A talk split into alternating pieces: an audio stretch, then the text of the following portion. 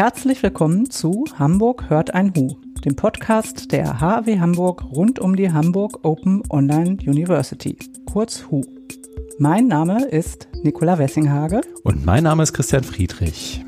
Und wir haben heute eine etwas besondere Folge vor, ähm, die vielleicht auch die Hörgewohnheiten der Zuhörenden vielleicht ein bisschen strapaziert. So kann man es, glaube ich, sagen. Ich weiß es nicht, das werden wir sehen. Ähm, in jedem Fall ist es ein guter Tipp, bevor man jetzt weiterhört, sich die letzte Folge anzuhören, falls noch nicht geschehen. Hamburg hört ein Hu, Folge 50, äh, unser nicht gefeiertes Jubiläum. Darin habe ich mit Christian Stöcker gesprochen, Professor an der HAW und Autor des Buches Das Experiment sind wir. Da geht es darum, wie wir exponentielle Entwicklungen besser verstehen und wie wir damit leben können. Und dieses Gespräch, das hinterher auch ein bisschen ausuferte, weil es so viele Themen gab, das wollten wir gerne nochmal gemeinsam aufgreifen, Christian und ich, weil wir denken, ähm, es ist auch ganz spannend, sich im Nachhinein nochmal darüber zu unterhalten. Vor allen Dingen auch, um mal herauszufiltern, was das eigentlich alles mit der HU zu tun hat. Also der Organisation, ähm, unter dessen Flagge dieser Podcast ja läuft, Hamburg Open Online University. Wirklich wichtige Prinzipien dieser Hochschule sind eben auch Kollaboration, auch das Zusammenkommen verschiedener Disziplinen und eben auch der Ansatz, die universitäre Welt zu verlassen und quasi Bildung in einem breiteren Kontext und für eine breite Öffentlichkeit, das Wort ist strapaziert, aber einfach für möglichst viele verschiedene Menschen zu ermöglichen. Ja, und kurz einsteigen will ich aber noch mit der letzten Folge, denn da habe ich, wie gesagt, ähm, nachdem es da schon sehr lange wurde, am Ende noch einen Cliffhanger gesetzt und berichtet, was mir damals von der ersten Lektüre des Buchs neben vielen anderen Dingen so im Gedächtnis geblieben war und hatte die Hörerinnen und Hörer da mit diesem Stichwort Sigmund Freud alleine gelassen. Das will ich hier nochmal kurz auflösen. Christian Stöcker geht nämlich im Buch am Ende nochmal, wie ich finde, ja, ziemlich unterhaltsam polemisch auf den Unterschied zwischen den sogenannten Two Cultures ein. Damit ist die geisteswissenschaftliche, also geisteswissenschaftlich-literarische Tradition auf der einen und die naturwissenschaftlich-technisch geprägte auf der anderen Seite gemeint. Und in diesem Widerstreit ortet Christian Stöcker nun Freud ein mit dem pointierten Zitat, ein Teil des Fundaments diverser geisteswissenschaftlicher und sozialwissenschaftlicher Traditionen ist das Werk des Geschichtenerzählers mit der Faszination für kindliche Ausscheidungsvorgänge und erotische Gefühle für die eigenen Eltern. Das führt er dann nochmal weiter und schreibt eben, dass die Psychoanalyse schert sich nicht um empirische Überprüfbarkeit, sondern beschränkt sich auf Deutungen, auf Hermeneutik also. Ich will da jetzt gar nicht so tief drauf eingehen, aber ich finde, man merkt da schon sehr gut, wo sich tatsächlich Gräben auftun zwischen diesen beiden Kulturen. Denn dass es die Psychoanalyse sich jetzt gar nicht um empirische Überprüfbarkeit schert, würde ich so nicht stehen lassen. Und auch wenn Christian Stöcker da schon einen Punkt trifft. Mir erscheint es aber besser und interessanter zu schauen, wo es denn Einflüsse und Gemeinsamkeiten vielleicht auch gibt. Auch ähm, von Freud und der Psychologie und den Neurowissenschaften, ähm, als immer da so auf Unterschiede zu beharren beziehungsweise Ausgrenzungen vorzunehmen. Das also als Einleitung für eines der äh, wichtigen Themen, die wir hier heute nochmal ein bisschen aufbohren wollen, Christian. Mhm. Wie siehst du das denn mit den beiden Kulturen? Du bist selbst ja eigentlich, ich habe, äh, genau, wir, wir haben jetzt deine Vorstellung vergessen, weil ich sofort eingestiegen bin. Das äh, holen wir jetzt einfach mal nach, mhm. wie das in diesem Podcast so üblich ist, denn das wäre jetzt eine ganz spannende Frage. Ich selber bin ja Geisteswissenschaftlerin von Haus aus und ähm, habe mich ja auch schon in der Folge ähm, im Dezember vor einem mhm. Jahr ganz intensiv vorgestellt. Das äh, holen wir jetzt mal mit Christian nach. Du hast dich auch mal vorgestellt am Anfang dieses Podcasts, aber das ist so lange her, dass sich deine Vita inzwischen schon wieder verändert hat. Und jetzt wäre natürlich spannend zu wissen, bist du eigentlich geisteswissenschaftlich geprägt oder eher naturwissenschaftlich geprägt? Oder bin ich überhaupt wissenschaftlich geprägt? Das glaube ich auch. Ähm, auch das mhm. ist äh, auch nochmal eine zentrale Frage, genau. Ähm, ja, dann fange ich mal an. Ich mach's mal so ein bisschen wie bei uns im Podcast üblich und erzähl mal so vielleicht eine halbe Minute länger, als man ja. bei so einer Vorstellungsrunde erwarten würde. Ähm, ich, die, die meisten, die jetzt zuhören, werden meine Stimme ja auch schon kennen aus dem Podcast. Wir haben ja inzwischen so, ähm, wie du eben gesagt hast, um die 50 Folgen produziert, seit ich glaube Folge 34, 33, 34 auch mit dir zusammen.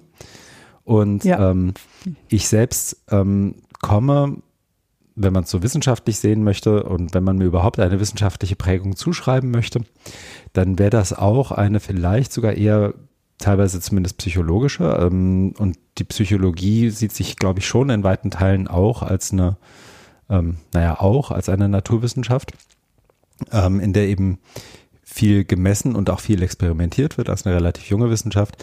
Äh, ich muss aber, glaube ich, schon dazu sagen, dass ich jetzt ähm, insbesondere mit meinem Wirtschaftspsychologiestudium, das ist, glaube ich, auch wichtig dazu zu sagen, durchaus auch an verschiedenen Stellen gefremdelt habe. Also da waren auch ähm, viele, wie soll ich sagen, eher behavioristische Teile dabei. Ähm, wir hatten das, glaube ich, auch im Podcast ab und zu immer mal wieder, ähm, wenn es um äh, Skinner und die Blackbox geht und Input und mhm. Output. Das ist jetzt nichts, wo ich irgendwie mich als als äh, mich selbst wiedergefunden habe und ich habe es dann sehr genossen in Lüneburg in meinem Studium auch ähm, in Politikwissenschaften nochmal einzutauchen, was ja nochmal ein etwas anderes Feld ist und ein bisschen, ähm, wie soll ich sagen, in seiner Betrachtung vielleicht auch hier und da ein bisschen ja, ganzheitlicher, sagt man, glaube ich, heute. Und ich bin so seit 10, 12, 13, 14 Jahren vielleicht inzwischen so im Groben äh, im Themenfeld ähm, digital Lernen, Bildung, insbesondere mit Blick auf Hochschule unterwegs. Ich habe eine Zeit lang in Lüneburg gearbeitet, habe da eine Einrichtung mit aufgebaut, die sich explizit damit befasst hat, wie viele Menschen gemeinsam und kooperativ, kollaborativ im Netz gemeinsam lernen können. Haben da verschiedene Formate ausprobiert. Bin dann von da aus in der TU Hamburg gelandet äh, für eine kurze Zeit als auch Teil der Hamburg Open Online University unterwegs gewesen in der TU ähm, und habe mich dann von da aus ähm, auch immer stärker im Verlauf in, in einerseits eine Selbstständigkeit entwickelt und war jetzt bis vor zwei Jahren circa auch noch bei Wikimedia, also dem Verein hinter der Wikipedia, so kann man es, glaube ich, zumindest schnell erklärt sagen, ähm, Referent für Bildung und Wissenschaft und habe mich da viel mit Öffnung von Wissen, äh, Zugänglichkeit von, von Wissen und, und Lernen befasst, auch klar, auch im Netz ähm, aber auch viel mit der Frage, wie Menschen denn überhaupt ähm, sich darauf vorbereiten können in einer Welt, in der irgendwie Informationen in Hülle und Fülle äh, zugänglich sind, auch so eine Rolle in der Gesellschaft wahrzunehmen und sich nicht als komplett bedeutungslos wahrzunehmen. Und von da aus bin ich dann weiter ähm, und bin jetzt inzwischen, ähm, zumindest in Teilen meines Berufslebens, äh, im Deutschen ähm, Digitalisierungsbeauftragter, einer der bürokratischeren Jobtitel, die ich hier hatte, ähm, nämlich am Wissenschaftszentrum Berlin für Sozialforschung. Habe da aber, glaube ich, explizit keine, das ist vielleicht auch für den Podcast oder für das Gespräch hier wichtig, auch keine ähm, wissenschaftliche oder wissenschaftlich geprägte Aufgabe, sondern da ist eher mein Job ähm, zuzusehen, dass die Organisation, die das Wissenschaftszentrum ja auch ist, ähm, sich in ihren Kommunikations- und Kollaborationswegen ein Stück weit auch digital transformieren möchte und das auf dem Weg berate und begleite ich. Genau. Und mhm. den Podcast hier, ich glaube, den gibt es seit 2018. Ich hätte es mal nachgucken können für dem Gespräch. Ähm, und seitdem bin ich auch hier mit Hamburg hört ein Hu unterwegs ähm, und freue mich immer über die interessanten GesprächspartnerInnen, die mir da so am Mikro begegnen. Mhm. Ja, ich glaube, also ich würde jetzt nicht sagen, dass du so der einen oder anderen Seite intensiv ähm, zuzuordnen wäre, so ein bisschen auch eher eine mhm. Schnittstellenfunktion ja in vielen Bereichen hattest, ne? Also mhm. in, dann hinterher in den beruflichen Akten. Und selber würde ich mich tatsächlich inzwischen auch eher so betrachten, obwohl ich eben mir als Germanistik, ähm, Journalistik und Geschichte so wirklich klassisch geisteswissenschaftlich ähm, in meiner ähm, in meinem Studium geprägt war und auch in meinem Schulleben hat sich das schon hinterher später Richtung Oberstufe doch mit Deutsch und Französisch so im Sprachlichen. Aber ich habe jetzt auch zur Vorbereitung der Folge nochmal darüber nachgedacht. Und da kommen wir vielleicht später auch nochmal drauf, was das mit Schule und Prägung zu tun hat. Ich habe eigentlich auch so in meinen früheren Jahren eigentlich immer und auch bis zum Ende gerne mit Zahlen zu tun gehabt und ich mochte auch Physik. Ähm, und ich konnte das, uns. konnte da auch was mit anfangen. Mhm. Aber irgendwann war das tatsächlich eine kulturelle Frage. Also wenn man mhm. sich dann entscheiden musste zwischen den Leistungskursen, also haben wir damals, glaube ich, und das ist, würde ich mal sagen, heute auch noch so, man wählt eben auch, mit welchen Leuten man gerne zusammen sein will. Und Mathematik waren bei uns und Physik schon gar nicht und Informatik noch weniger. Das gab es auch schon als Fach, aber ich glaube auch nicht als Leistungskurs. Das waren die für mich uncoolen Menschen. Also waren auch nur ähm, Schüler da drin. Mhm. Und das ist tatsächlich eine kulturelle Frage. Und heute in meinem beruflichen Dasein habe ich ja viel mit Wissenschaftskommunikation zu tun. Und da habe ich in der Tat viel, viel mehr mit naturwissenschaftlicher Wissenschaftskommunikation zu tun, weil die Geisteswissenschaftler gar nicht die Budgets bekommen, um ihre Wissenschaft zu kommunizieren. Da besteht nicht so ein großes Interesse daran. Und ähm, das geht schon mehr in Richtung naturwissenschaftliche Wissenschaftskommunikation. Und ich kann auch das, was Christian Stöcker im Gespräch und auch in dem Buch sehr explizit sagt, so eine gewisse Technikfeindlichkeit ähm, in geisteswissenschaftlichen Bereichen nachvollziehen. Und ehrlich gesagt, die nervt mich auch. Das ja. muss ich tatsächlich auch sagen. Also unter vielen ehemaligen Kommilitonen und so weiter, wo ähm, tatsächlich schon der Gebrauch eines Smartphones in gewissen Zeiten ähm, eher ja belächelt wurde und auch eine Zurückhaltung bis hin wirklich ähm, Ignoranz gegenüber technischen Entwicklungen und das als Böses zu äh, verfemen sozusagen, das, das kenne ich und das hat mich dann irgendwann auch mehr und mehr tatsächlich auch genervt. Also von daher sehe ich mich schon von der Herkunft her ganz klar im geisteswissenschaftlichen Bereich, aber jetzt eher an so einer Schnittstelle. Und mein persönliches Interesse wäre tatsächlich viel mehr, diese zwei Kulturen mehr zusammenzuführen, weil immer dann, wenn das passiert, sehe ich das tatsächlich als sehr gewinnbringend an.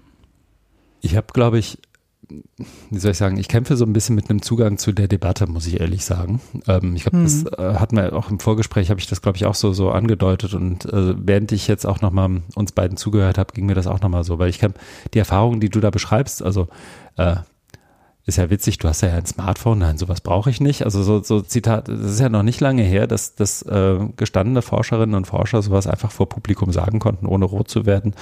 Ähm, und ich hoffe, das ändert sich. Ich kenne das auch aus dem Arbeitsleben teilweise noch, dass die, ähm, ich glaube, Christian Stöcker hat das ja, da greife ich jetzt vielleicht ein bisschen vor, aber auch so dieses Kokettieren mit Inkompetenz, glaube ich, in diesen mhm. geisteswissenschaftlichen Fällen, hat er auch so, so irgendwann so zur Mitte eures Gesprächs hin auch, auch erwähnt.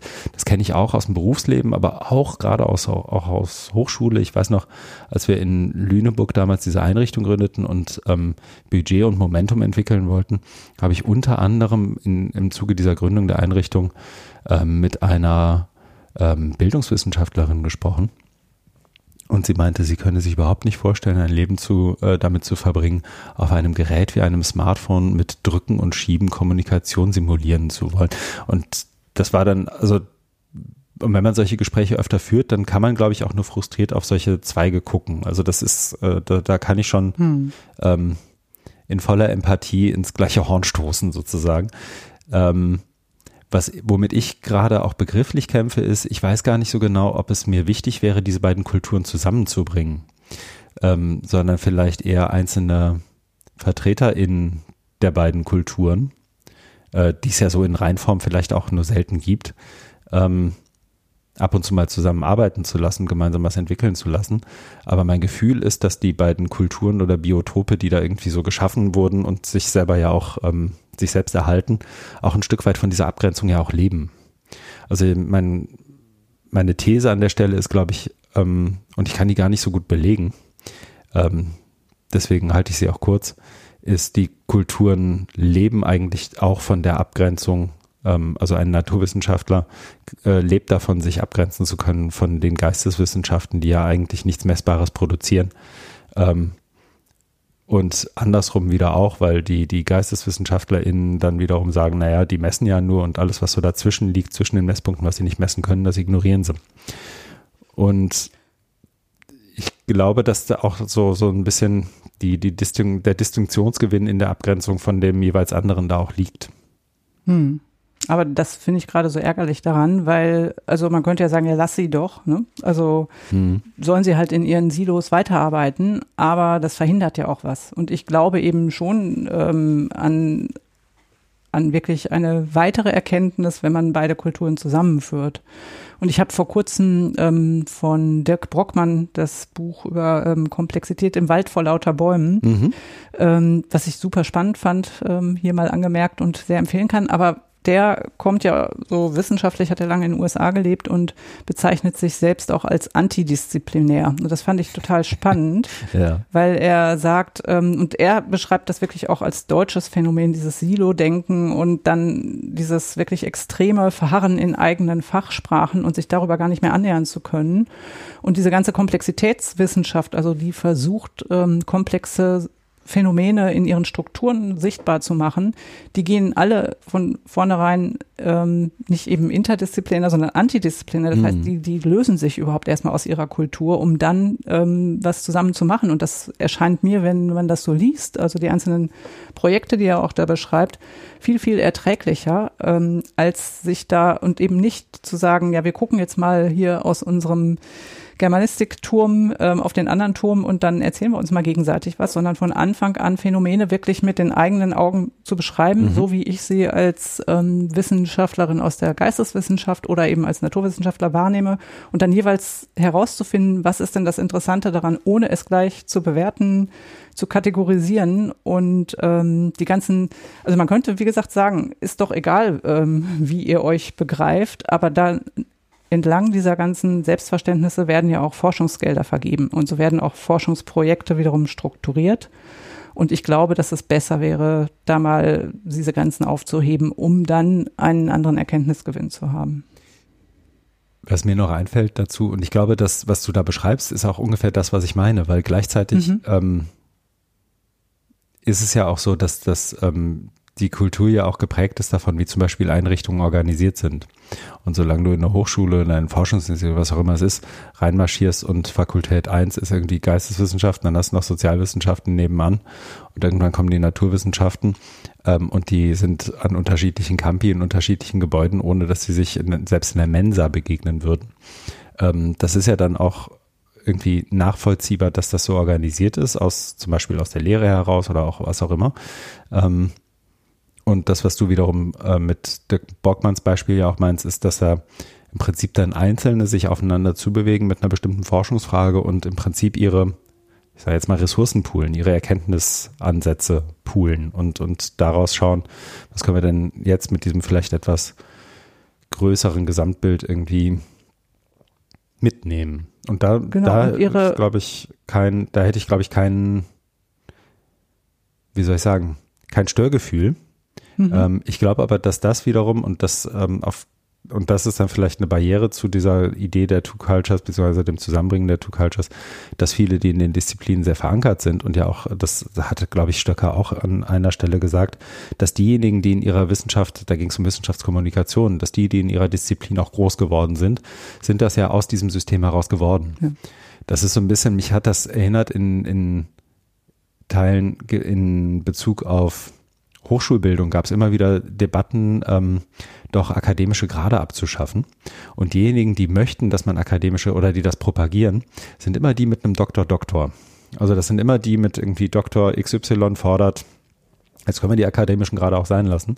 So ein bisschen, ich bin jetzt hier über die Brücke gegangen, aber jetzt können wir sie auch abfackeln. Und ich glaube, es ist schwer, den Leuten irgendwie zu, zu vermitteln, dass sie etwas, worin sie groß geworden sind, dass sie den Elfenbeinturm dann sozusagen auch wiederum einreißen sollen, wenn sie doch jetzt einmal on top angekommen sind. Ja, das mag so sein, aber es gibt ja immer wieder Bewegungen dieser Art, ähm, mhm. Türme einzureißen. Und ich glaube, es ist kein Zufall, dass ähm, eben ähm, Dirk Brockmann, der ja tatsächlich auch jetzt nicht ein ganz junger äh, stürmischer Wissenschaftler ist, also der ist ähm, Jahrgang 69 und ich glaube, was ihn einfach geprägt hat, ist diese Auslandserfahrung. Mhm. Und ich glaube, das ist vielleicht etwas, wo man auch mal, gerade weil es eben wirklich um Kulturen geht, sich viel abgucken könnte. Mhm. Genau, aber ich finde, das ist auf jeden Fall ein spannender Punkt und wenn man mit dieser Brille der zwei Kulturen da guckt, ich glaube, es tut sich auch in den, also wir haben ja auch dann kurz über Digital Humanities gesprochen. Ich kenne inzwischen auch tolle geisteswissenschaftliche Projekte, die mit künstlicher Intelligenz arbeiten, mhm. das untersuchen an der Uni Tübingen zum Beispiel und so weiter. Also sehe da eigentlich kein Problem.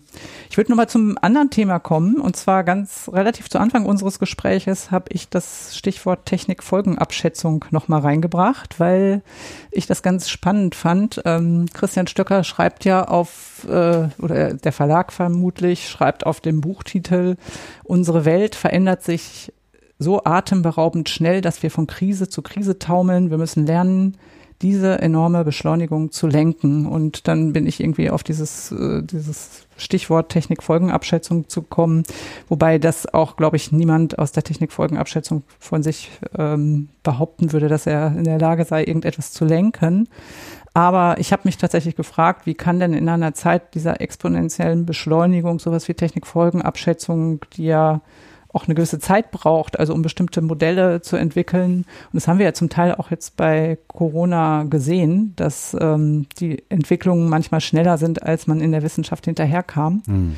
Ähm, wie kann das denn eigentlich funktionieren? Und ist das so ein abgestaubter Begriff aus den 70er Jahren oder hat das eigentlich heute auch ähm, wie muss das heute aussehen? Wir haben das ja gar nicht so sehr vertiefen können und ich weiß auch, glaube ich, ehrlich gesagt nicht ganz viel darüber. Ich weiß nur, dass es Technikfolgenabschätzung noch gibt dass sie aktuell betrieben wird. Und ich frage mich so ein bisschen, wie, wie geht das denn eigentlich, wenn alles, also wenn diese Entwicklungen so schnell sind, wie kann ich dann Dinge noch voraussehen? Also es ist auch ein Feld, auf dem ich jetzt kein, keine Expertise mitbringe. Ich beobachte das immer mal wieder und ähm, beobachte da gerade ähm, vielleicht so diesen Themenausschnitt Netzpolitik eigentlich ähm, relativ genau. Also für für, als, als ist eines der Politikfelder, für das ich mich am ehesten interessiere. Und mhm. ich stelle einfach fest, ähm, dass die, dass ich vor allem eine, eine Schranke oder eine Schwelle auch wahrnehme an der, gar nicht so sehr in der Expertise selbst, also dass die Technikfolgenabschätzung häufig ähm, auch so gerade in der Retrospektive fällt es uns ja einfacher äh, zu gucken, wer hat es denn schon mal behauptet, dass es so schief gehen könnte, wie es dann schief gegangen ist. Das ist ja dann oft der Blick irgendwie in, in, nach, nach hinten und in den Rückspiegel. Und da finden wir ja dann häufig in der Retrospektive Leute, die im Prinzip den Weg, den wir jetzt gegangen sind, so vorhergesagt haben, ähm, mit zum Beispiel den Risiken von, ähm, was nehmen wir, äh, Auswahlprozessen in der ähm, äh, im, im, in den Human Resources und äh, den Einsatz von äh, Prädiktoren und künstlicher Intelligenz. Mhm. Ähm, dann dann gibt es einen Haufen Leute, die irgendwie dies, das richtige, teilweise auch wirklich Horrorszenario irgendwie vorhergesehen haben. Ähm, und es gab mindestens genauso viele, die das nicht geschafft haben. Ähm, teilweise ja auch sehr stark motiviert von, von irgendwie Eigeninteressen. Und was ich aber im, und worauf ich eigentlich hinaus will, ist, die eigentliche Abschätzung schafft es nach meinem Eindruck sehr, sehr selten ähm, bis zu denen, die dann tatsächlich zum Beispiel in Parlamenten oder in Ministerien Entscheidungsprozesse steuern, sprich abstimmen oder Projektmittel vergeben oder oder. Das siehst du bei allem Möglichen. Also jetzt neulich ähm, gab es das, das Beispiel, dass ähm, ich glaube Zertifikate ähm, von der Bundesdruckerei in der Blockchain vergeben werden sollten. Und zwei HackerInnen haben sich das, ich glaube, zwei, drei Stunden angeguckt und schon war das System kaputt.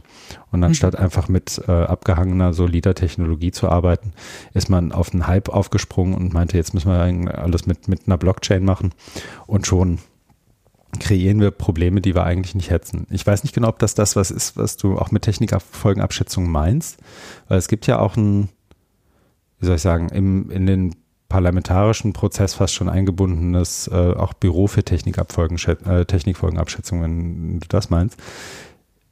Letzter Satz vielleicht. Ich habe das immer so als ein bisschen rückwärtsgewandt wahrgenommen, aber ich glaube, das war auch so mein, ähm, das war, glaube ich, auch, das liegt, glaube ich, auch einfach an diesem deutschen Compound Word, dieser Technikfolgenabschätzung. Ne? Also wenn, wenn da Risikoanalyse drüber stünde, dann fällt es mir, fällt's mir, glaube ich, schon viel einfacher, auch das anders nochmal aufzunehmen. Hm. Ja, es ging mir genauso. Also ich fand mhm. dieses Wort auch so dermaßen verstoppt, dass ich geschätzt hätte, das ist heute überhaupt nicht mehr im Gebrauch, aber das mhm. ist nicht so. Also in Karlsruhe gibt es ein Institut, das eben Institut für Technikfolgenabschätzung sich nennt. Und ähm, ich habe da mal gehört, dass es darum, das finde ich eigentlich sehr sinnvoll, Folgen mitzudenken, die andere nicht mitdenken. Mhm. Und das ist ja genau das, was du beschreibst, dass man dann aus wirtschaftlichen oder aus irgendwie dem Interesse möglichst äh, neuen Technologien aufzuspringen, nicht alle Folgen mitdenkt. Und das machen eben diese Menschen, die sich damit beschäftigen, quasi auch verschiedene Perspektiven aufzumachen. Und ähm, der, den ich da mal gehört habe, der hat auch von Zukünften gesprochen. Also ja. er hat gesagt, es gibt eben nicht nur einen Weg, wo das alles hinlaufen kann, sondern es gibt verschiedene Wege. Und man muss sich damit ähm, auseinandersetzen und je besser man die Folgen kennt, desto eher kann man sich darauf einschätzen. Aber ich stimme dir komplett zu und ich meine, der ganze Klimawandel, die Debatte, ähm, mhm. was wir ja auch hinterher im Film hatten, ähm, Don't Look Up, also die Erkenntnisse liegen ja vor und trotzdem wird nicht darauf reagiert. Also bis hin zur Pandemie, wo im Sommer alle Wissenschaftler sagen, wir werden die nächste Welle haben letztes Jahr und nichts passiert, obwohl ähm, auch wenn man sich in Details unterschiedlicher Ansicht war, das vorhergesagt wurde und dann stolpert man da in die nächste Krise rein.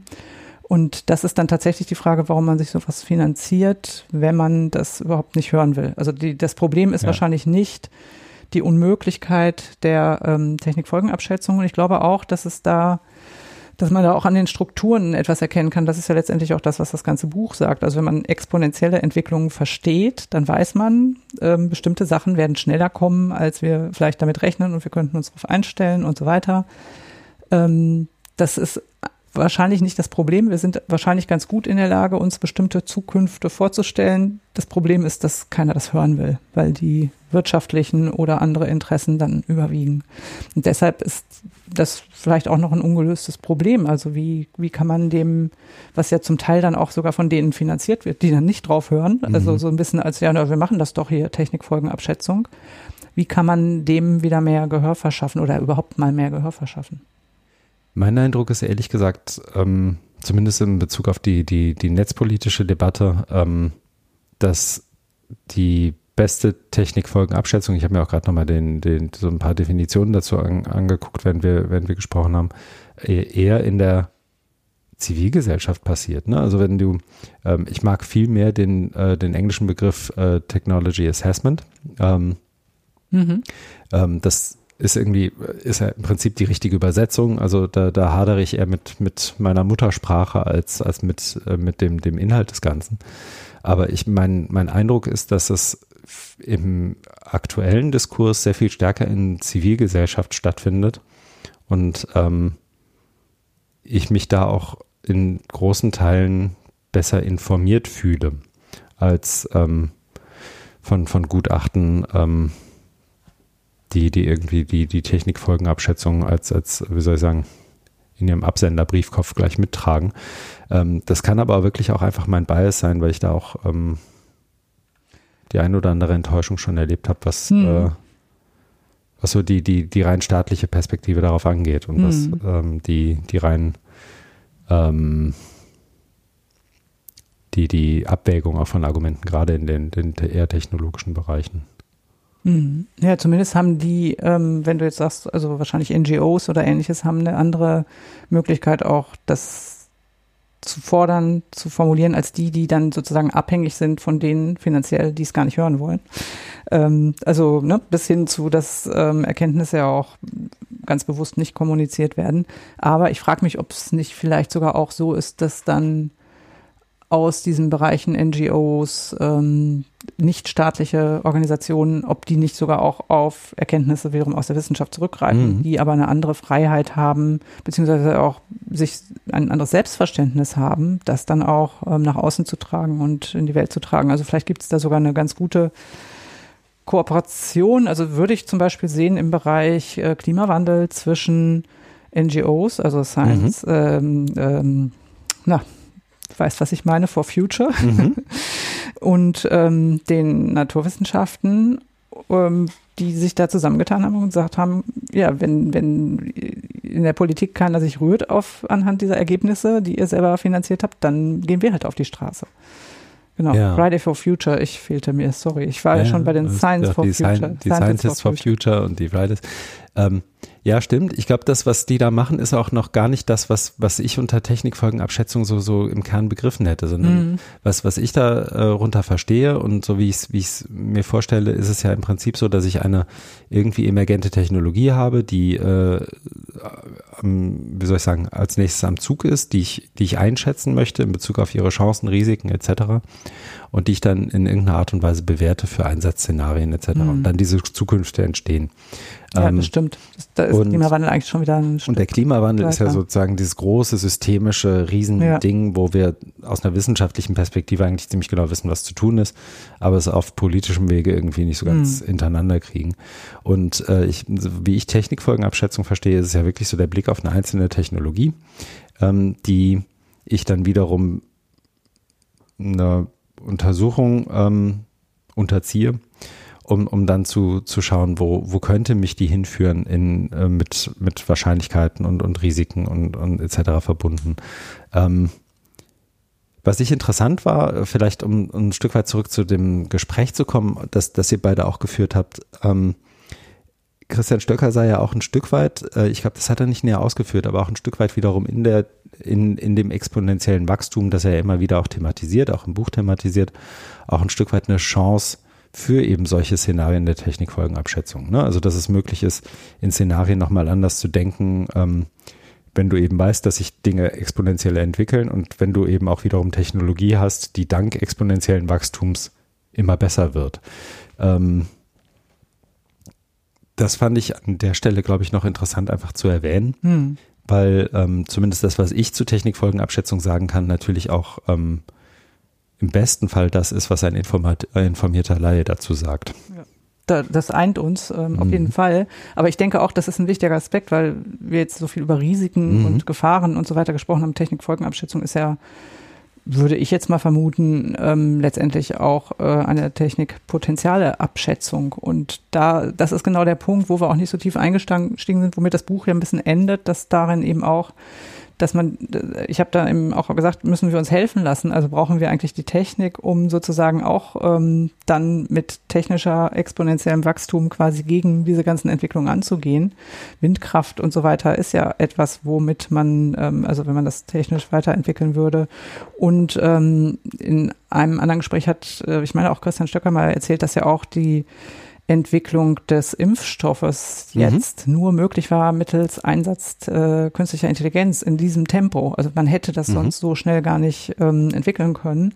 Und da liegt sozusagen in dem einerseits in dem Problem des Systems des exponentiellen Wachstums auch gleichzeitig wieder die Lösung. Und das wäre eben ja auch vielleicht auch ein Bereich, dass man sagt, welche positiven Folgen könnte das denn haben, wenn wir uns damit auseinandersetzen. Aber ob das jetzt da drin ist, ist ja auch eine Begrifflichkeit, aber es wäre auf jeden Fall spannend, das auch mit zu berücksichtigen. Total. Ja, genau. Ähm, ich denke, das ist zu dem Thema, wie gesagt, das nochmal, was äh, mir da in der Vorbereitung durch den Kopf gegangen war. Wir haben dann mhm. ja auch ähm, tatsächlich über Schule gesprochen, über Bildung. Das war ja auch ein Anliegen ähm, das nochmal herunterzubringen, weil da ja auch in dem Buch selbst von Christian Stöcker auch durchaus eine massive Kritik am aktuellen Bildungssystem vorgenommen wurde. Ich fand die jetzt gar nicht so revolutionär oder unverständlich oder auch ehrlich gesagt nicht ganz neu. also aber, wenn, aber deswegen nicht, also ich habe mich da sehr wiedergefunden. Ja, glaube ich, nur kurz total. anrufen. Also, aber ähm, ich, ich weiß nicht, vielleicht, ich habe ja auch beruflich wiederum viel mhm. noch, vielleicht auch mehr. Ich hatte so das Gefühl, ja, eigentlich in bestimmten Kreisen ist das bekannt. Mhm. Also er sagt zum Beispiel einmal die Vorstellung, dass man irgendwann alles weiß und ab da gibt man sein Wissen nur noch weiter. Die ist schon seit vielen Jahren falsch. Sie ist aber sehr bequem. Und mhm. das ist ja in der Tat so etwas, wo ich gedacht habe, ja, aber das wissen wir doch schon, seit es den Begriff lebenslanges Lernen gibt, dass das nicht so sein kann. Aber in der Schule verhalten sich ja ähm, manche Lehrkräfte so, als seien sie die Allwissenden, also dieses, dieses mhm. diese Vorstellung davon, dass da vorne jemand steht, der oder die das alles weiß und das den anderen dann weiterzugeben hat ähm, und dass man das, dass es auch so was relativ Statisches ist. Das ist sicherlich nicht nur in den einigen Köpfen der Lehrkräfte, sondern in diesem ganzen System Schule, glaube ich, noch stark verankert. Und deshalb fand ich es auch spannend, da nochmal reinzugucken. Ich habe eine kleine Anekdote aus meiner Schulzeit. Ich hatte so einen Lateinlehrer, und mein Latein ist ja etwas, das verändert sich ja nicht mehr, weil es tot ist. Also das kann man halt lernen und es ist alles sehr logisch. Und er hat dann immer sich hingestellt und die ähm, verschiedenen Begriffe durchdekliniert und in einem Tempo und war dann ganz stolz. Und dann habe ich mhm. damals schon gedacht, Mann, du bist jetzt hier Lateinlehrer, du machst das schon seit, äh, wir schon ein bisschen älter, 25 Jahren und du wirst es die nächsten mhm. zehn Jahre auch noch machen. Wenn das das Ergebnis und der Stolz deines Lebens ist, ähm, das ist doch eigentlich arm. Und das ist so ein bisschen das, woran ich wieder gedacht habe.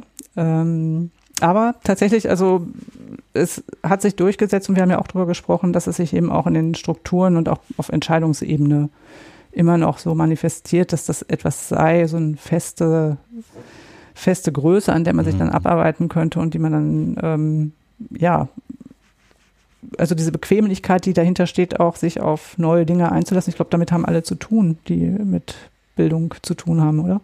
Ja, also ich äh, wie schon gesagt, ich kann mich da auch ganz gut wiederfinden. So, einen, so einen ähnlichen Lateinlehrer hatte ich auch. Meiner war aber zum Glück noch mit so viel Humor ausgestattet, dass er, ähm, dass, dass man ihm trotzdem gerne folgen konnte, was jetzt nicht dazu beigetragen hat, dass ich irgendwie in Latein sonderlich gute Noten gehabt hätte.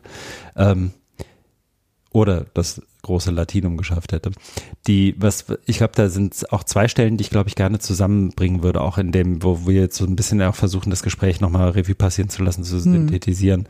Das ist nämlich einerseits die Betrachtung des Bildungssystems, wie du gerade beschrieben hast, also einerseits die, ich glaube, das hattet ihr im Gespräch auch, die Frage, welche sage jetzt mal, Charaktere fühlen sich denn von dem Bildungssystem, so wie es jetzt ist, gerade angezogen und werden dann Lehrkräfte. Was ja auch häufig einfach in so, so ein relativ also die Kurve habt ihr, glaube ich, noch ganz gut gekriegt, aber ähm, was ja häufig im, im öffentlichen Diskurs auch zu so einem relativ dumpfen Lehrerbashing dann einfach ja. wird. Ähm, und andererseits natürlich dieser Starrheit des Systems, in dem irgendeine Art von Veränderung natürlich nicht incentiviert wird, sondern ganz im Gegenteil. Also wenn du die Leute sprichst, die gerade, die ihre Referendariatsausbildung machen, ähm, die echt und stören ja nur, weil sie irgendwie einen Unterricht nach dem anderen vorbereiten müssen, um dann äh, nicht guten Unterricht zu machen, sondern den Erwartungen zu sprechen, die die Leute, die schon im System sind, an sie haben. Und ähm, ich würde das gerne zusammenbringen, auch mit einer Debatte, die ihr dann später so, ich glaube, so auch im, im ersten Drittel noch hattet, nämlich ähm, am Beispiel, ähm, ich glaube, ihr habt es am Beispiel MINT-Bildung auch ein bisschen mhm. durchdekliniert, wo es auch so um außerschulische Initiativen äh, ging, die ja wiederum eher so diesen ähm, Spaß am Thema auch für, zu vermitteln in der Lage sind. Das hat auch, also mhm. Christian Stöcker wiederum anekdotisch, ich glaube, von seinen Töchtern erzählt und ähm, auch das kenne ich ja wiederum auch aus dem ähm, aus dem Bildungskontext ganz, ganz gut, dass da dann auf einmal die, die Initiativen außerschulisch daherkommen und irgendwie zeigen, wie jetzt wie ich mir selbst als Schüler, als Schülerin irgendwie Dinge aneignen kann, selber irgendwie selbstwirksam auch werde und sehe, da passiert jetzt was, wenn ich hier, ähm, wenn ich hier was zusammenbaue, wenn ich hier irgendwie mich selber irgendwie forscherisch fast schon betätige oder oder oder und dabei im Experiment eigentlich wahnsinnig viel lerne und auf einmal auch einen Lebensweltbezug vielleicht sogar herstelle. Das sind ja alles Dinge, die in der Schule üblicherweise zumindest seltener passieren. Ähm, auch da gibt es, glaube ich, gute Gegenbeispiele. Ähm, und was ich schade finde, und ich glaube, da an beiden Punkten wart ihr auch schon, ähm, dass diese außerschulischen Initiativen, wenn sie nicht von, ähm, insbesondere im deutschen Kontext, wenn sie nicht wirklich von astreinen, zivilgesellschaftlich getragenen, ähm, überhaupt nicht nach Profitgier riechenden ähm, Akteurinnen und Akteuren irgendwie durchgezogen werden, dass die häufig auch daherkommen mit so einem Employability-Narrativ in für MINT-Bildung insbesondere. Der, also ich glaube, Christian Stöcker hat es auch so gesagt, der Arbeitsmarkt braucht jetzt hier mehr ja. SoftwareentwicklerInnen, also hat sich, und auch gar nicht, um, um das zu befürworten, sondern er hat es ja auch als, als ein Phänomen wahrgenommen ähm, und das natürlich auch mit Bildung wenig zu tun hat. Ne? Also wenn, wenn Bildung das Ziel hat, äh, Leute zu Leuten die Chance zu geben, sich irgendwie zu aktiven ähm, und bewusst, bewussten Teilen der Gesellschaft irgendwie auch, auch ähm, zu entwickeln und, und eigenständigen, äh, eigenständigen Persönlichkeiten zu entwickeln, dann hilft ein Employability-Narrativ dafür, dafür sorgt, dass irgendwie beim Daimler mehr Ingenieurinnen und Ingenieure anfangen, irgendwie jetzt auch nicht weiter. Und gleichzeitig das relativ starre System, das im Prinzip nur darauf pocht, dir einen Abschluss zu verpassen und dich danach in die freie Wildbahn zu schicken, ohne dass du jemals was von Themen gehört hast, die vielleicht in der heutigen Lebenswelt relevant sind oder mit Sicherheit relevant sind. Und diesen Gegensatz ähm, habe ich gerade zum Ende meiner ja auch mit stärkerem Bildungsbezug äh, stattfindenden Berufslaufbahn irgendwie auch wahnsinnig frustriert wahrgenommen, ähm, hm. weil das dann eigentlich dazu führt, letzter Satz, dann ist der Monolog vorbei, sorry, ähm, dass ähm, sich Einzelne natürlich dann auch aufräumen, aufreiben. Ne? Also ich, äh, wie viele Lehrerinnen und Lehrer ähm, ob oder Lehrende auch in Hochschulen, gibt es, die über das, was von ihnen eigentlich gefordert wird, noch Performance darüber hinaus liefern, um das, was von das zu leisten, was, was sie eigentlich glauben, was die ihnen Schutzbefohlenen oder diejenigen, mit denen sie lernen sollen, irgendwie ähm, mitnehmen müssen. Also die, die einfach dann noch am Wochenende, am Abend, wann auch immer, nochmal irgendwie einen drauflegen, weil das, was das System letztendlich abfragt, nicht so ganz ähm, reicht. Ich war übrigens mal, und das, das ist, glaube ich, auch was, wo, was, was ich an der Stelle, glaube ich, auch nochmal erwähnen kann. Ich fühle mich gerade erinnert an eine Panel-Diskussion, an der ich teilnehmen durfte. Und da habe ich auch gegenüber jemandem, der als ehemaliger Bildungsminister auf diesem Panel saß, ähm, auch gesagt, ja, und das Bildungssystem und habe dann praktisch so meinen Satz angefangen.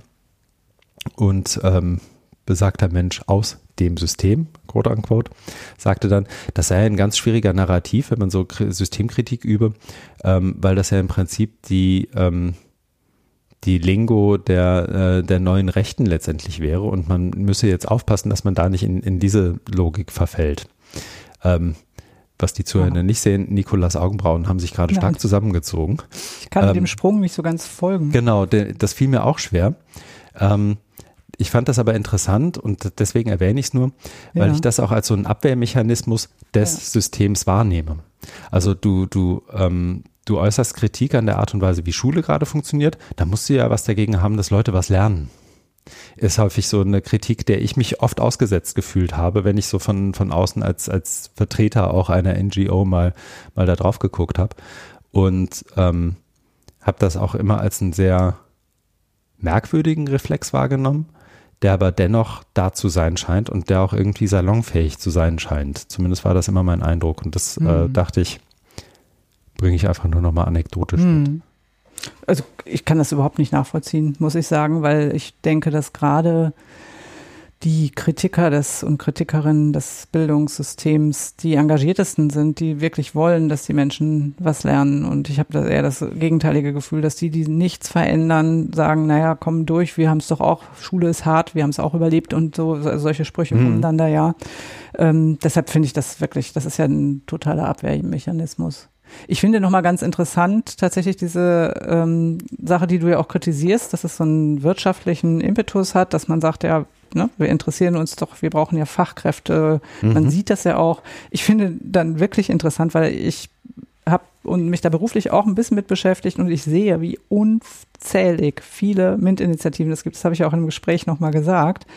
Aber es scheint ja überhaupt nicht zu helfen. Das finde ich total interessant. Und dann kann man sagen, ist ja eigentlich fast egal, ähm, jetzt erstmal unter diesem Aspekt, mit welchem, mit welcher Motivation die da mhm. reingehen, weil ähm, das hilft ja nichts. Also die Zahlen zumindest, dass sich Leute jetzt wirklich dann für Berufe in dem Bereich entscheiden, die, die sinken eher. Also, ähm, und das, was ja auch inzwischen sehr, sehr viele Initiativen zum Ziel haben, nämlich Frauen mehr für Technik zu mhm. begeistern, mhm. das geht auch nach hinten los. Und da muss man sich doch mal irgendwann fragen, ja, warum denn bitte? Wir, wir pumpen da, also, und das sind wirklich nicht unerhebliche Gelder, also Bundesbildungsministerium, äh, mhm. äh, was die da alles an Initiativen, an tollen Websites und so weiter machen. Und ich habe mich schon oft gefragt, ja, warum hilft das denn bitte alles nichts? Ähm, wo, wo kehrt denn da jemand ab oder wo, wo funktioniert das nicht? Und ich glaube, zum einen, ähm, wenn es auf dieses System stößt. Also wenn man diesen, diese äh, Veränderungswillen, der damit ja verbunden ist, also wir sollen irgendwie Kinder könnten sich mit anderen Dingen beschäftigen, als sie das jetzt tun und dann propft man quasi diese Initiativen, dass das alles ganz toll sein soll und Spaß machen soll, in ein System, was aber keinen Spaß vermittelt, sondern was unspaßig ist dann führt das dazu, und das kann ich, ich habe zwei Söhne, die in dem Alter sind, 14 bis 16, alles, was mit Schule mhm. zu tun hat, ist kein Spaß. Also das, das wird abgelehnt. Und im Freizeitbereich gehen vielleicht ganz bestimmte Kinder aus ganz bestimmten Familien nochmal in die ähm, MINT-Schulung zu ähm, Programmieren mhm. mit dem Computer, aber ganz viele eben auch nicht. Also und ich, ich komme da immer wieder drauf zurück. Ich glaube, das hat auch was mit Kultur zu tun und mit, mit eben diesem System, ja. was überhaupt nicht darauf angelegt ist, Spaß zu vermitteln. Ich habe da, glaube ich, zwei oder vielleicht drei Anmerkungen zu. Die eine ist, ähm, und das ist eher anekdotisch und ich glaube, daran kann man auch viel festmachen, einfach als weil es so ein passendes Bild ist. Es gibt im Berliner Umfeld hier, also ich wohne jetzt, bin ja vor, ich glaube, zwei, zweieinhalb Jahren von Hamburg nach Berlin gezogen und aus Hamburg kenne ich das auch. In Hamburg gibt es so, so ein paar Stadtteilschulen. Ähm, äh, in Berlin habe ich es aber noch krasser wahrgenommen, weil hier eben mehr so Initiativen auch sitzen, mehr Stiftungen nochmal sitzen, mehr auch Ministeriumsbezug da ist, was, was auch immer. Ähm, hier gibt es hier gibt's ein paar, insbesondere Gymnasien, die sich kaum noch retten können für Anfragen von irgendeiner Initiative, die jetzt mit denen nochmal am Donnerstagnachmittag irgendwas total Cooles mit Leuchtdioden und Python machen möchte oder so. Also die, die kommen wirklich coole Projekte und ähm, Alexander, Stefanie und äh, wie und, und, und Finn können sich, glaube ich, kaum retten, äh, nicht mit diesem Thema konfrontiert zu werden. Äh, Im zumindest außerschulischen Kontext und vielleicht auch über Schule, weil gerade die Initiativen natürlich auch den, den Weg des geringsten Widerstands suchen. Sprich, die suchen ganz häufig ähm, den Weg zu dem Gymnasium, wo Leute sind, wo sie jetzt sich nicht noch groß mit sozialen Problemen oder Armut oder so rumschlagen müssen, sondern wo, wo sie einfach mit, und ich polemisiere das jetzt, wo sie einfach mit Finn Lukas mal so ein bisschen Dioden basteln können und schon, guck mal, puff, haben wir ein schönes Bild für unseren Pressebericht, weil wir müssen uns ja in zwei Jahren um Anschlussförderung bemühen. Ähm, das ist das eine, was ich wahrnehme. Und damit hast du natürlich eine sehr selektive auch ähm, Kontaktfläche sozusagen mit, ähm, mit der Jugend, den jungen Leuten. Und das andere, ähm, und worauf das eigentlich dann auch abzielt, wenn du von der Anekdote weiterdenkst, ist, dass es natürlich auch sich in äh, Lehrplänen, in Grundlogiken, auch in pädagogischer Praxis irgendwie niederschlagen muss.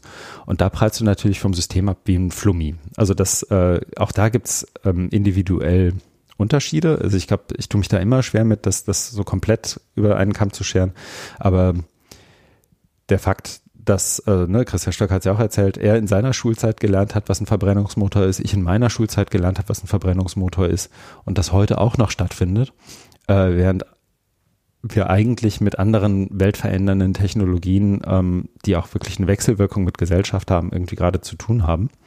Ähm, spricht natürlich eine Sprache und andererseits eben auch ähm, spricht, ne, spricht auch eine Sprache, die Art und Weise, wie wir Schulen ausstatten, spricht eine, äh, spricht eine Sprache, wie wir Lehrkräfte irgendwie incentivieren, ähm, wie Lehrpläne zustande kommen. All das sind Sachen, die, äh, wenn man da mal genauer reinguckt, ähm, einen wirklich so ein bisschen bange werden lassen, ob des Selbsterhaltungstriebs dieses Systems, der zweifelsohne da ist. Und ich glaube, ich habe nur noch den, den einen Satz dazu. Wir, wir haben in der Schulzeit, und das ist immer schwer, wenn irgendwie Leute, die jetzt auch so die, die 40 überschritten haben, irgendwie von der eigenen Schulzeit auf äh, allgemeingültige Aussagen passen. Aber das hat natürlich eine selbstverstärkende Wirkung. Ein System, das hattet ihr auch im Gespräch, ein System, das so ist, wie es ist, zieht wiederum Leute an, die mhm. in Compliance mit diesem System irgendwie agieren. Das heißt, wenn du irgendwas anders machen möchtest als das System, fehlen dir innerhalb dieses Horizonts wiederum die Vorbilder, an denen du dich vielleicht auch orientieren kannst. Ähm, und das in dieser Gesamtmelange betrachtet, führt dann auch dazu, dass die weniger nachhaltigen Bildungsinitiativen, die alle zwei, drei Jahre eine, nach, eine neue Förderung brauchen, glaube ich, auch diesen Impact nie haben können, den, den diese Grundständigkeit der Schule montags bis freitags, acht bis 14 Uhr oder was auch immer, äh, haben kann. Hm. Ja, also ich stimme dir da vollkommen zu und ich glaube, es gibt also es gibt zwei Entwicklungen. Es gibt ja Projektunterricht und ähm, so ein bisschen Aufbrechen auch der Fächer Silos, die es ja in den Schulen auch, glaube ich, so in den Zeiten vor, mhm. von Menschen, die jetzt 40 oder auch 50 sind, noch viel stärker waren. Gleichzeitig, was ich aber auch erlebe, gibt es noch eine viel, viel, also stärkere Abfragbarkeit. Das hat mich wirklich erstaunt, als ich das bei meinen Kindern gesehen habe. Und das war jetzt nicht nur anekdotisch, sondern in anderen, mhm. zumindest in Hamburg so, dass die vor den Arbeiten kriegen die Listen, was sie denn nun können müssen. Ähm, und das haken die ab. Das heißt, man kommt durch dieses System ziemlich gut durch. Ähm, also in dem Sinne gut, ähm, nur dass man sozusagen in der Logik des Systems gut abschließt, mhm. wenn man sich drei Tage vor den ähm, Arbeiten hinsetzt, diese Listen abarbeitet, wo ganz genau steht, lerne Seite 15 bis Seite 18 in deinem Schulbuch. Wenn man das dann auswendig lernt, dann hat man schon mal gute Chancen durchzukommen. Und also das fand ich sowas von absurd, als ich das zum ersten Mal miterlebt habe. Das zieht sich aber wirklich jetzt durch die gesamte ähm, weiterführende Schulzeit und von daher sehe ich so verschiedene Entwicklungen und me also meine Hoffnung tatsächlich ist, dass wir gerade in so einer kritischen Phase sind, wo ich denke, das System könnte kippen. Ähm, also da sind jetzt Anforderungen, die ähm, bringen das System so ein bisschen zum Straucheln. Und das war Corona mit den Anforderungen der digitalen Bildung, wo ähm, sichtbar wurde, da muss irgendwie jetzt mal was passieren. Ähm, das wäre die eine Geschichte. Das andere ist jetzt auch einfach das Zusammenkommen sehr, sehr unterschiedlicher Kinder in Klassen, also wo man eben nicht nur Finn Lukas hat, sondern auch noch andere und dann auch geflüchtete Kinder hat und so weiter. Ich weiß nicht, ob es, also es gibt ja schon Leute, die sagen, nee, das mit Corona hat auch nichts geholfen. Ähm, wir sind jetzt schon wieder back to normal und normal ist leider überhaupt nicht schön würde das noch nicht als abgeschlossen betrachten und denke, ähm, solche Systeme haben kritische Punkte und ähm, wir sind jetzt so in einer Phase, wo das Eis brechen könnte und vielleicht entwickelt sich da was. Aber erstaunlich, mit welcher Beharrlichkeit dieses System, also ich hatte das ja zu Anfang gesagt, mir erscheint das wie eine Binse, wenn man sowas sagt, aber mhm. trotzdem hält es sich, obwohl doch ein Großteil der Menschen, die darin arbeiten und die es von außen sehen, sagen, es, es ist nicht das. Und das letztendlich führt es ja auch dazu, dass dann, wenn die ähm, Menschen, die aus diesem System entlassen werden, in diese Berufe kommen, wo komplett andere Anforderungen an sie gestellt werden, ähm, einfach große Schwierigkeiten haben. Also Oder in Gesellschaft die Arbeit ist ja, ja, heute wirklich, ähm, also es geht ja gar nicht nur darum, dass man jetzt für Mathe, Natur, die, das ganze Arbeitssystem heute auch, würde ich sagen, in anderen Bereichen erfordert ganz andere Kompetenzen und Fähigkeiten und Erfahrungen als das, was die da in der Schule mitnehmen. Ja, für mich persönlich hat das ehrlich gesagt die Konsequenz, dass man das Ganze nicht so ernst nehmen sollte und ähm, sagen muss, also in ernst nehmen in dem Sinne, dass man ähm, so wie es jetzt ist, nicht so viel Zeit investiert und irgendwie eher versucht, mhm. politisch was daran zu ändern, dass es sich ändert. Aber für die eigenen Kinder, jetzt spreche ich mal wirklich als Elternteil, zu sagen, wenn man in diesem System jetzt ähm, brilliert, heißt es nicht viel, wenn man nicht brilliert, heißt es aber auch nicht so viel. Ich habe, glaube ich, also ich glaube, ein Punkt, der da jetzt auch nochmal stark wird und den wir vielleicht nochmal rausarbeiten können, äh, ist der, wie wichtig Prüfungsformate sind und ja. überhaupt die Idee, etwas abzuprüfen, ne? was du beschrieben hast, seit 15 bis 18 lernen. Das, ich habe ja eben gesagt, ich habe Wirtschaftspsychologie studiert. Das war zu der Zeit, wo ich das studiert habe, ist jetzt inzwischen auch oh, hat zehn Jahre her, dass ich ja meinen Abschluss gemacht habe. Also ich war so praktisch in der Mitte meiner bisherigen Karriere habe ich noch ein Studium eingeschoben. Das ist nicht ganz so lange her wie meine Schulzeit. Deswegen tue ich mich da auch ein bisschen leichter, das noch zu, wie soll ich sagen, das, was ich da mitgenommen habe, auch zu, zu verallgemeinern. Ähm, Wirtschaftspsychologie an dem Ort, wo ich studiert habe, in Lüneburg, war zu dem Zeitpunkt, wo ich studiert habe, äh, ein Studiengang, der extrem limitiert war. Du bist da entweder mit 20 Wartesemestern reingekommen oder mit so einem 1-0er Abi. Mhm. Und du hast das auch in den Hörsälen, die wir nach wie vor hatten, ähm, auch wunderbar gesehen, dass so die ersten drei Reihen waren voll mit denen, die das 1-0 Abi gemacht haben. Ähm, die hatten auch immer in der zweiten, im zweiten Vorlesungstermin von 13 schon die Frage, können Sie uns nochmal äh, genau anstreichen, welche Seiten hier bitte prüfungsrelevant sind, weil dann pauken wir die jetzt ordentlich. Und die anderen, die so ein bisschen schon im Beruf waren, die irgendwie, denen ich einen anderen Horizont zuschreiben würde, ähm, ohne das böse zu meinen, als eine 17-, 18-Jährigen, die gerade frisch aus dem Abi gefallen ist und vielleicht sogar noch eine Klasse übersprungen hat, ähm, die haben sich so ein bisschen am Kopf gekratzt und überlegt, okay, was ist denn jetzt hier der, warum mache ich das denn jetzt hier eigentlich? Was finde ich denn interessant? Also die hatten, glaube ich, einen sehr viel entspannteren Zugang dazu. Ähm, und hätten wir andere Prüfungen gehabt als die, die wir gehabt haben, dann wäre der Studiengang auch spannender gewesen. Wir hatten nämlich am Ende Multiple-Choice-Fragen, äh, die im Prinzip Wissen abfragten. Das kann ja auch bis zum gewissen Grad durchaus sinnvoll sein. Aber die Art und Weise, wie das gemacht wurde und die Art und Weise, wie wir auch darauf vorbereitet wurden, hat letztendlich nur dazu geführt, dass diejenigen, die ein wirklich intrinsisches Interesse haben, das anderswo außerhalb des Studiengangs irgendwie befriedigt haben. Mhm. Ähm, aber die mit ihren 1.0er Abis, die haben auch die Bachelor-Prüfung, glaube ich, sehr, sehr gut abgeschnitten in dem, in dem Studiengang damals. Sprich, ja. Prüfung als Schlüssel ist, glaube ich, nochmal mein, mein Punkt an der Stelle. Jenseits ja. von den Lehrplänen, wenn, wenn ich hinterher einfach das, das, äh, den Abruf von Wissen abprüfe, dann ist eigentlich egal, was ich vorher gelernt habe. Ja.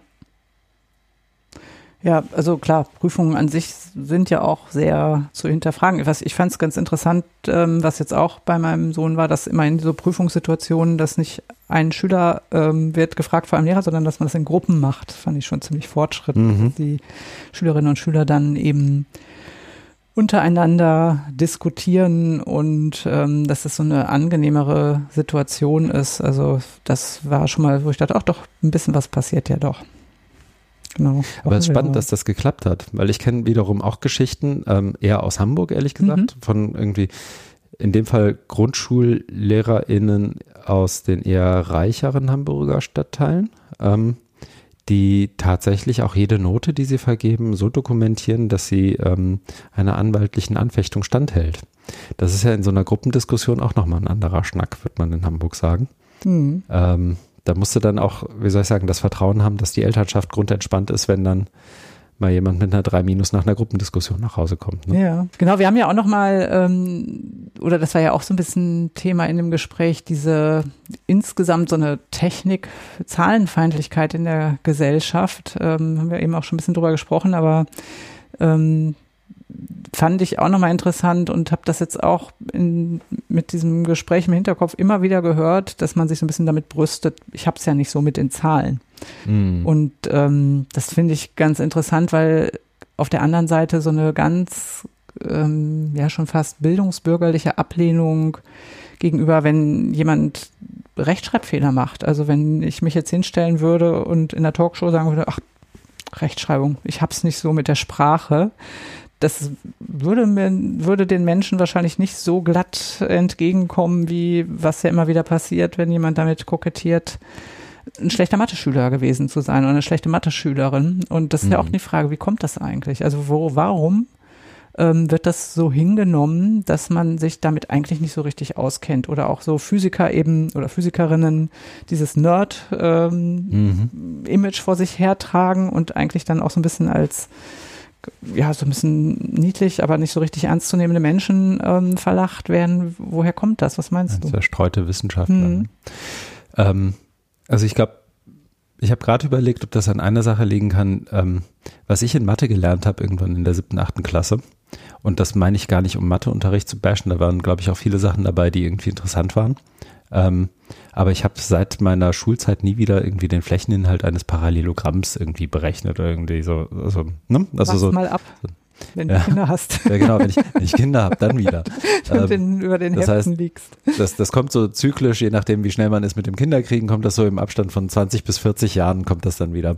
Ähm, und das ist mit Rechtschreibung natürlich ein bisschen anders. Ne? Also ja. du, du schreibst regelmäßig ins Internet, also du als Nikola schreibst regelmäßig ins Internet, du schreibst regelmäßig E-Mails mit Kunden und Kundinnen, du ähm, hast irgendwelche Projekte, also du schreiben ist Inhalt des täglichen Arbeitens und rechnen irgendwie auch, aber nicht so sichtbar. Also so, dass ähm, äh, je, nach, je nach Berufsfeld natürlich sehr stark ja, unterschiedlich. Also ich kann mal einwerfen, ähm, ja. ich habe mit beidem viel zu tun und die Zahlen sind vielleicht manchmal wichtiger. Also wenn, ja, wenn ich Angebote mache, Prognosen, ähm, also so eine gewisse betriebswirtschaftliche, aber das ist halt sehr beschränkt. Aber ne? das also machst du nicht mit Cosinus wollte ich gerade sagen, es ist auf, man kann da sehr gut zurechtkommen, wenn man die vier Grundrechenarten, Prozentrechnung und ähm, ein Gefühl für Wahrscheinlichkeit und ähm, gewisse Entwicklungen mitbringt, würde ich sagen. Und Dreisatz. Intuition für Dreisatz, genau. Dreisatz. Das ist ja so das, was dir ja. täglich im Leben begegnet. Ja. Und ich glaube, daher kommt das in so ein Stück weit. Also da, da würde ich schon einen Teil der Erklärung suchen. Und das andere, das hatten wir ja vorhin auch, ähm, die, und das ist, glaube ich, eins der wiederkehrenden Themen, diejenigen, die ich wahrgenommen habe, die zum Beispiel mit ihrer ähm, fehlenden Technologieaffinität ähm, kokettiert haben. Also ich hatte mal einen, das ist inzwischen knapp 20 Jahre her, ich hatte mal einen Vorgesetzten, der hat damit kokettiert, dass er seine E-Mails nicht selbst liest, sondern dass sie ihm ausgedruckt werden und er dann äh, handschriftlich mit dem Füllfederhalter drauf vermerkt, was soll denn jetzt hier passieren und dann hat das eine Assistenz irgendwie weitergereicht. Ähm, ich glaube, das Stadium haben wir zumindest in der Arbeitswelt nur noch an ganz wenigen Stellen. Also es ist mir zumindest die letzten fünf Jahre selten begegnet, davor noch häufiger. Ähm, und ich glaube, das hängt auch wieder damit zusammen, dass das ähm, mir das, mir persönlich ist diese ablehnende Haltung gegenüber Technologie eher in den fortgeschrittenen Generationen begegnet, zumindest in diesem, in dieser Ausprägung. Ähm, also, dass sich jemand hinsetzt in, und im Arbeitsleben sagt, damit habe ich überhaupt nichts zu tun, das kommt immer aus einer Person, Position entweder einer sehr großen Sicherheit heraus, Mhm. Also ich kann hier bestimmen über das, was hier passiert und ich habe vielleicht auch Leute, die das für mich kompensieren. Oder es kommt aus einer, ähm, und auch das kenne ich, aus einer sehr großen Unsicherheit heraus, ähm, weil ich eben es nie geschafft habe oder weil es mir nie nahegebracht wurde auch, ähm, mir Dinge selbst anzueignen. Da sind wir wieder so ein Stück weit bei diesem lebenslangen Lernen. Also mir begegnen oder sind auch in der Vergangenheit immer wieder Menschen begegnet, die eigentlich total Bock haben, aber denen irgendwie ein Ansprech, eine Ansprechperson fehlt, um mal die einfachen, doofen Fragen zu stellen, die du am Anfang irgendwie hast. Und ähm, da, der blinde Fleck, den du und ich da vielleicht haben, ist, wenn wir was nicht wissen, dann sind wir uns entweder nicht zu schade, irgendwen zu fragen und wir haben auch ein Netzwerk von Leuten, die wir fragen können. Und wir wissen auch, wie das Internet funktioniert, zumindest so in groben Zügen und könnten das da eingeben. Und auch das begegnete mir häufig in meiner Vergangenheit, dass Leute selbst diesen Sprung, ich weiß etwas nicht und ich gebe das jetzt ein in eine Suchmaschine meines Vertrauens, ähm, dass sie selbst das teilweise nicht, diesen, diesen Sprung einfach nicht machen und damit in so eine große Unsicherheit geraten, dass sie eher ablehnen, bevor sie sich irgendwie blamieren. Hm. Und dann werden daraus so verschiedene Sachen. Ne? Das ist dann mal ein Geschlechterding, ähm, dass die Leute von sich selber auch sagen, ich bin Frau, ich kann das nicht oder ich bin zu alt, ich kann das nicht. Ähm, und Dafür haben wir jetzt hier die Auszubildende und die macht das jetzt hier mit der Technik mal bei uns. Die macht jetzt, keine Ahnung, unser Intranet hübsch oder schreibt den Newsletter oder so. Ähm, und das, auch das bestärkt sich gegenseitig, glaube ich. Also wenn dann diese Welten auch noch aufeinander prallen, dann, dann hast du es, glaube ich, auch echt schwer daran, was zu ändern und mit diesem Kokettieren irgendwie auch ähm, aufzuräumen. Ich glaube, letzter Satz, ich glaube, ganz vielen ist insgeheim aber auch bekannt, zumindest inzwischen bekannt, dass, ähm, dass das Kokettieren vielleicht noch so ein, so ein Selbstschutz ist, der über die nächsten zwei bis fünf Jahre irgendwie bis zur Rente reicht oder bis zum nächsten Job oder so. Ähm, aber insgeheim wissen, glaube ich, viele, dass sie damit nicht mehr weiterkommen. Also da sehe ich wirklich so, so, ein, so einen Bruch auch auf uns zukommen zumindest.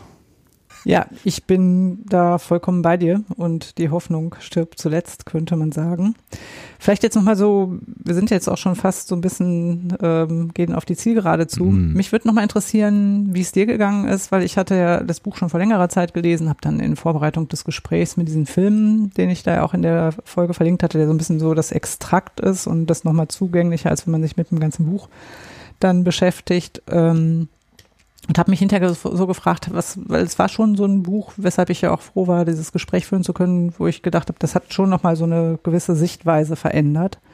Hm. Und ähm, für mich war es tatsächlich das, dass ich gedacht habe, es ist also diese, diese Diskrepanz zwischen dem, was um uns herum passiert und das zu verstehen und dem Nichtwissen großer Teile unserer Gesellschaft vor allem ähm, verantwortlicher. Also Christian Stöcker hatte ja auch zu Anfang, glaube ich, nochmal darauf hingewiesen, ähm, dass Politiker und Politikerinnen, dass es wirklich viele Menschen gibt, die exponentielles Wachstum in der Logik nicht verstehen. Also das hat mhm. sich in der Pandemie ja gezeigt.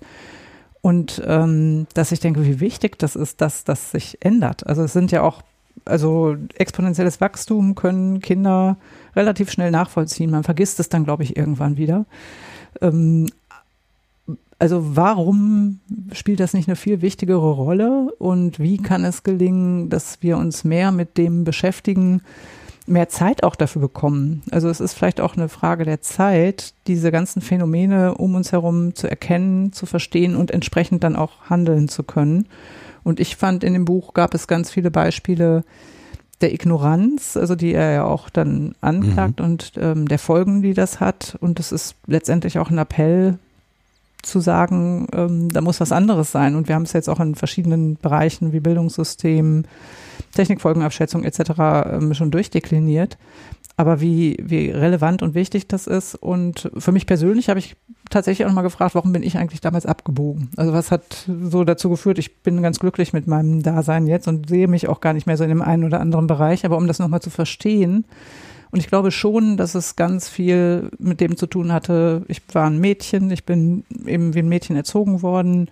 Und das ist ja jetzt nur diese ähm, Mann-Frau-Geschichte. Das gibt's ja auch noch in ganz anderen Bereichen. Also, dass wir uns wirklich mal mehr damit beschäftigen sollten, wie können wir für diese ganzen Themen, die so wichtig sind, mehr Begeisterung und mehr Zugänge schaffen, Offenheit.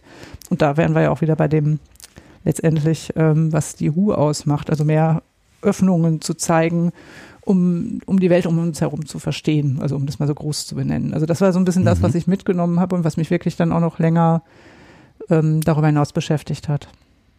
Wie ging es dir?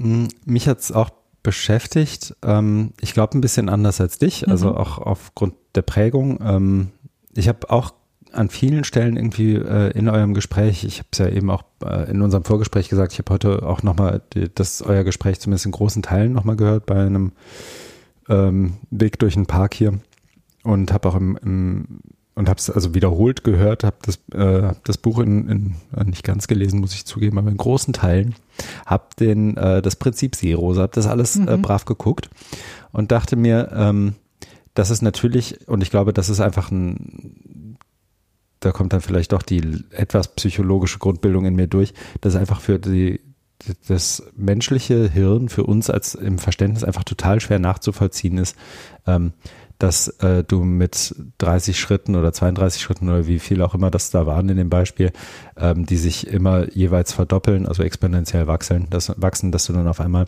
viermal um die Welt marschiert bist. Ja. Im Vergleich zu 30 Metern, wenn das nicht passiert. Das ist einfach für ein, das, das menschliche Hirn einfach wahnsinnig schwer zu fassen. Und was ich ähm, glaube, was, was ein gesellschaftliches Phänomen ist, an dem wir, glaube ich, besser arbeiten können, als an der Art und Weise, wie unser Hirn Dinge wahrnimmt, ist ähm, auch das eigene Nichtwissen anzuerkennen und nicht damit so dumm äh, kokettieren zu müssen. Ne? Also das, was wir eben beschrieben haben, ist ja diese Unsicherheit, die, die oft hinter diesem Kokettieren liegt, nach meiner mhm. Beobachtung, ähm, ist ja auch das Ergebnis von einer Prägung und auch von einer gesellschaftlichen Prägung. Und ich glaube, an dem an der Schraube können wir viel besser drehen, als daran, ob wir irgendwie exponentielles Wachstum besser verstehen. Weil dann trauen wir uns vielleicht auch mal in der Besprechung zu sagen, das verstehe ich nicht, das weiß ich nicht, aber lass uns doch noch einmal gemeinsam drüber nachdenken oder nochmal gemeinsam recherchieren oder XYZ und damit wir zu einer besseren Entscheidung, zu einer besseren Einschätzung, zu einer besseren Analyse kommen. Ähm, und das andere ist, ich glaube, dass wenn wir beide, also nehmen wir mal uns beide, wenn wir beide uns vielleicht auch im, äh, ohne dir zu nahe zu treten, vielleicht um, um ein, zwei, drei Jahre im Alter unterscheiden, wenn wir uns vielleicht auch im, äh, im, im Geschlecht unterscheiden und so weiter, sind wir uns auf vielen anderen Ebenen natürlich sehr ähnlich. Und ähm, ich fand das spannend. Ich habe eben, wenn du ge gesprochen hast, überlegt, wie der Podcast heißt und ich äh, höre ihn ähm, in großen Teilen ganz gerne. Ich weiß nicht, ob du ihn kennst, den Female Tech Talk. Kennst du das Format? Ich glaube ja. Ich meine, dass ich den schon gehört habe. Also gehört jetzt nicht zu denen, die ich regelmäßig mhm. höre, aber ich habe bestimmt schon mal reingehört. Ich habe eine Folgeempfehlung. Ja. Und zwar ähm, ist das ähm, vielleicht für die, die den Podcast nicht kennen. Das sind zwei Studentinnen, die den Studiengang, und jetzt komme ich ins Schleudern, ähm, Informatik für Frauen. Ich weiß nicht, ob er genau so heißt. Kommt in die das sind im Prinzip Genau, kommt in die Shownotes, äh, das das Zauberwort unter PodcasterInnen.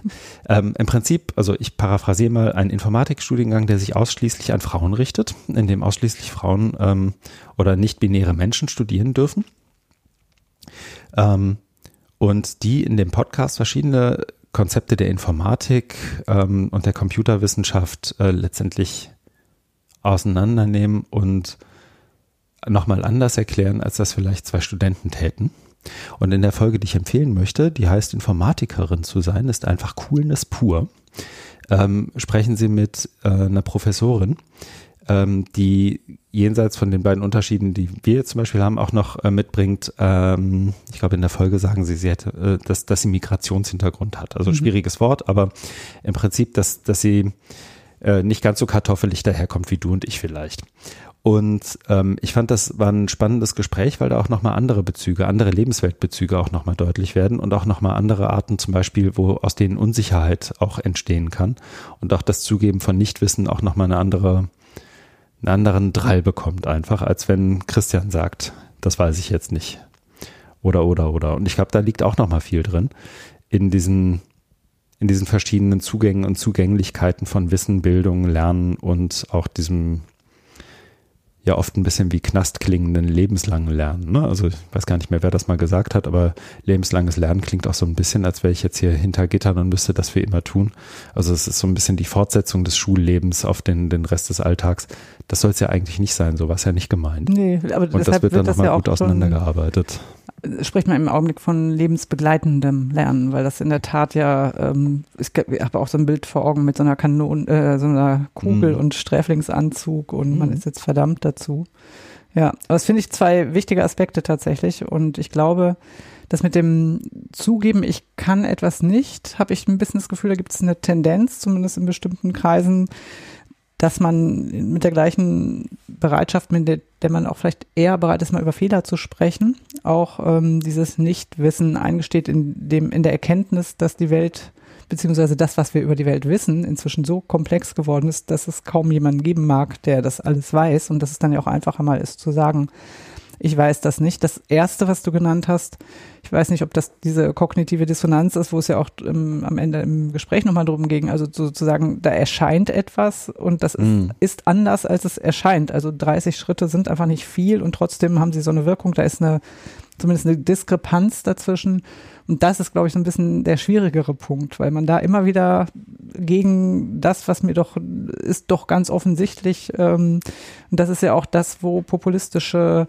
Strömungen so leicht die Leute haben, ne? indem ja. sie mit dem ähm, eben argumentieren, was doch wohl ganz klar ist und auch Verschwörungstheorien, wo wir hinterher auch noch drauf gekommen sind. Und ich glaube, das ist ein bisschen der schwierigere Knackpunkt und da kann man, glaube ich, nur entgegenwirken durch wirklich auch eine Begeisterung ähm, dafür, ein bisschen tiefer hinter die Dinge mal zu gucken und mehr wissen zu wollen, als das, was immer so augenscheinlich ist, weil das Augenscheinliche eben nicht immer das Richtige ist. Also das ist, glaube ich, also würde ich jetzt sagen, von den beiden Punkten, die du genannt hast, würde ich fast denken, dass der erste der schwierigere ist, weil wir immer wieder an unser mhm. äh, ein bisschen auch biologischen äh, Mechanismen da stoßen. Und wir in Gesellschaft, wir in Arbeitsleben, wir in Schule ähm, haben es einfach noch nicht geschafft, ähm, wie soll ich sagen, Unsicherheit Unsicherheit sein zu lassen und zu sagen, okay, da gucken wir jetzt nochmal nach. Hm. Also das wäre, glaube ich, so, das ist, glaube ich, ein Punkt, den ich nochmal auch, je länger ich jetzt drüber nachdenke, ähm, auch nochmal stärker machen möchte. Das ist einfach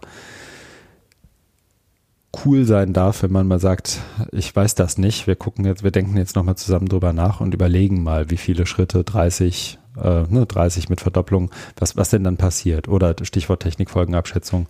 Wir, wir lösen uns jetzt mal von dem, was wir glauben und versuchen nochmal einen anderen Ansatz zu finden. Ja. Du hast eben so charmant auf unseren Altersunterschied äh, abgehoben. Da kann ich nur sagen, Sorry. ich glaube, dass das eine positive Erscheinung des Alters sein kann, dass man da eine gewisse Gelassenheit entwickelt und sich das vielleicht hm. auch traut. Also es kann auch ins Gegenteil umschlagen. Das erlebt man ja auch immer von alten Männern und Frauen, die alles immer besser hm. wissen und überhaupt nichts mehr. Aber ich finde auch, so eine gewisse Gelassenheit, weil man denkt, naja, ich habe nichts zu verlieren oder ich kann mir das eigentlich auch mal leisten zu sagen, ähm, ich ich weiß das gar nicht oder ich muss nicht immer alles parat haben, weil ich habe ja schon einiges erreicht, ist dann tatsächlich auch ein positiver Effekt. Also von daher mhm. mag sich das vielleicht dann im Laufe einer Lebensentwicklung ähm, auch nochmal verändern. Aber wichtiger Punkt, auch in deiner Formulierung, daraus lässt sich sofort ableiten, das muss man sich auch leisten können. Ne? Ja, also so, dass äh, diese Sicherheit mhm. kommt irgendwo her und entwickel äh, und, und sie kommt einfach aus einem gesellschaftlich oder im Arbeitskontext wahrgenommenen auch, auch einen Status. Ja. Also ja, Azubi, Azubi, der sagt, ah, weiß ich jetzt nicht, hm, kriegt eine schlechte Note und die Geschäftsführerin, die sagt, weiß ich nicht, die ist dann vielleicht, äh, der wird dann partizipativer und inkludierender Führungsstil zugeschrieben. Ja, hast du total recht. Ja, Christian, ich frage dich jetzt mal, wie wir sonst immer unsere Gäste. Gibt es noch etwas, was wir heute nicht besprochen haben und ähm, was dir wichtig erscheint, was du gerne noch loswerden möchtest? Ähm, ich fand es spannend, das Gespräch mit dir nochmal zu, so, so auch gedanklich nochmal Revue passieren zu lassen. Mein persönlicher Eindruck, und da wäre mir auch Feedback sehr ähm, lieb von den Zuhörenden, aber ähm, gerne auch von dir nochmal im Kommentar, ähm, wäre, dass wir es nach ein, nach vielleicht so ein, ein, zwei Passagen am Anfang des Gesprächs geschafft haben, das äh, Gespräch, wie habe ich es eingeleitet, nicht ganz so strapazierend äh, für, für die Zuhörenden zu gestalten. Ähm, Gegenbeweise sind anzutreten im Feedback. Also wir, wir freuen uns darüber, wenn, wenn wir da was hören. Mein Eindruck ist aber ehrlich gesagt, dass wir das, was wir uns vorgenommen haben, ganz gut auch ähm, jetzt abgesprochen haben und jetzt an einem guten Punkt sind, um den nächsten Teil des Podcast-Gesprächs einzuleiten. Ja, ähm, schwierige Frage, muss ich sagen, weil ich habe ja tatsächlich das Problem, dass ähm, ich schwer aus mir heraustreten kann, während ich spreche, Gedanken vor mir. Mhm. Also ich bin bei diesen Podcast-Gesprächen, das hat ja auch dazu geführt, dass das letzte so lang wurde, sehr, ähm, also sehr in den Inhalten gefangen und muss gestehen, ist vielleicht auch etwas, was ich noch lernen muss dass ich manchmal vergesse, dass da ja auch noch andere zuhören, weil die Gespräche so interessant sind und mich so reinziehen. Und deshalb ähm, fällt es mir erst manchmal auf, wenn ich es dann nachträglich höre. Oder hätte ich ja vielleicht noch mal eine kleine quasi Einleitung für die Zuhörenden geben müssen oder das ähm, versteht sich mhm. vielleicht nicht ganz von selbst und ähm, von daher, ich, ich hoffe das auch, dass es uns gelungen ist. Ich kann mir auch vorstellen, dass es im Laufe des Gespräches leichter war als mit dem Einstieg sofort mit ähm, Freud. So, aber es war halt der Cliffhanger, der aufzulösen war. Das gehört sich auch Absolut. so. Und von daher bin ich natürlich genau wie du auch sehr gespannt. Ich fand es eine schöne Art, ähm, quasi ein Gespräch, was schon mal da war, nochmal weiter zu drehen, weiter zu reflektieren. Und natürlich finde ich es auch immer total interessant, jemand anderen, ähm, also das ist ja auch das, weshalb ich sehr gerne zum Beispiel Buchrezensionen lese, nachdem ich ein Buch gelesen habe. Wie hat das denn auf andere gewirkt? Was hat das bei denen ausgelöst? Und ich fand in mhm. unserem Gespräch schon, dass wir mit unseren jeweilig unterschiedlichen Vorwissen oder Interessen oder Prägungen ähm, bestimmte Dinge, also dass wir auf ganz andere Sachen anspringen. Und das ähm, sieht man ja auch im, in der Auswahl der Themen, über die wir gesprochen haben, dass wir da andere Dinge jeweils spannend fanden. Und das bereichert das aber für mich, weil in so einem Buch steckt ja immer viel mehr drin als oder auch in einem Gespräch jetzt ähm, als das, was man selber daraus nimmt, sondern das kann sich immer nochmal um weitere Perspektiven und Aspekte bereichern, wenn man nochmal jemanden drittes, viertes dazu hört. Von daher, ja. Absolut. Und vielen Dank an dich für die Organisation. Und du hast uns ja auch so ein bisschen da durchgeführt. Vielen Dank dafür. Ähm, ich finde übrigens auch, dass man das in deinen den, den Interviews, die du sonst führst, auch gar nicht so merkt, dass du da so drin gefangen bist. Also ich will es jetzt hier nicht zur Lobhudelei verkommen lassen, aber ich finde, ähm, der inzwischen etwas überstrapazierte Spruch Podcasts äh, hören ist auch immer anderen Leuten beim Denken zuhören wird an der Stelle glaube ich auch nochmal kriegt nochmal eine andere oder bekommt in der Stelle eigentlich die, die, die Relevanz, die ihm da so zugeschrieben wird. Insofern finde ich das nicht schlimm, sondern es ist ja eher ein, ein gutes Zeichen, wenn du sozusagen vergisst, dass da später nochmal Leute zuhören. Und ich würde unseren Zuhörenden auch die Recherchekompetenz zuschreiben Begriffe, die ihnen vielleicht nicht sofort was sagen oder Einstiege, die ihnen ein bisschen fehlen, dann eben schnell noch zu recherchieren und dann genau. wieder in den Podcast einzusteigen. Kann man machen, indem man eben zum einen in dem Buch nochmal nachliest, was ja wie gesagt Bundeszentrale für politische Bildung auch relativ ähm, zu einem fairen Preis jetzt erwerblich mhm. ist. Man kann sich den Film angucken, den, den ich in diesen Shownotes auch gerne nochmal verlinke. Man kann das letzte Gespräch hören. Und ja, mir bleibt auch nochmal zu danken und ähm, ich bin auch, wie gesagt, bin da ganz fein mit grundsätzlich. Ich finde es besser, als ein vorgescriptetes Gespräch zu haben. Das hatten wir ja auch überhaupt nicht. Und das mhm. würde ich auch nochmal sagen, dafür hat es gut geklappt, das Experiment diesmal. Ich freue mich, wenn wir das in weiteren Folgen auch nochmal wieder aufgreifen und weitermachen. Ich mir bleibt jetzt nochmal allen fürs Zuhören zu danken, die, die bis jetzt mitgemacht haben und kann mich dem Wunsch von Christian nur anschließen. Wir freuen uns wirklich total, insbesondere jetzt natürlich, wo wir mal was Neues gewagt haben, über Feedback von euch, auch über Anregungen und Kommentare. Die könnt ihr in den sozialen Medien hinterlassen und das ist für das gesamte Team, äh, das diesen Podcast bei der HW Hamburg ähm, quasi in Team HU HAW Hamburg verantwortet, auch sehr interessant. Und wer uns da kontaktieren will, kann das bei Twitter machen. Da ist das Team der HU HAW unter HOOU unterstrich HAW zu finden. Oder ihr könnt einfach eine E-Mail schreiben an das Team. Ähm, die E-Mail lautet team unterstrich HOOU at haw-hamburg.de. Wie alle Podcasts freuen natürlich wir uns auch über Bewertungen, überall dort, wo man Sternchen hinterlassen kann, wenn man das denn möchte. Ich persönlich und ich glaube, Christian, da sind wir uns einig, finde es aber viel wichtiger, wenn ihr den Podcast toll findet, was mitnehmen konntet, ähm, interessant findet, dann empfehlt ihn doch am besten direkt weiter. Denn ähm, es ist immer noch schwer, gute Podcasts zu finden oder überhaupt Podcasts zu finden. Und vielleicht äh, kann das dazu beitragen. Wir freuen uns und wir freuen uns auch, wenn ihr bei der nächsten Folge wieder dabei seid. So ist es. Und äh, die Sterne sind mir mindestens genauso wichtig okay. wie die Empfehlung an Freundinnen und Freunde. Alles klar. Dann Christian, du die Sternchen, ich nehme die Empfehlung. so ist es. Vielen Dank fürs Zuhören und bis zum nächsten Mal. Tschüss. Tschüss.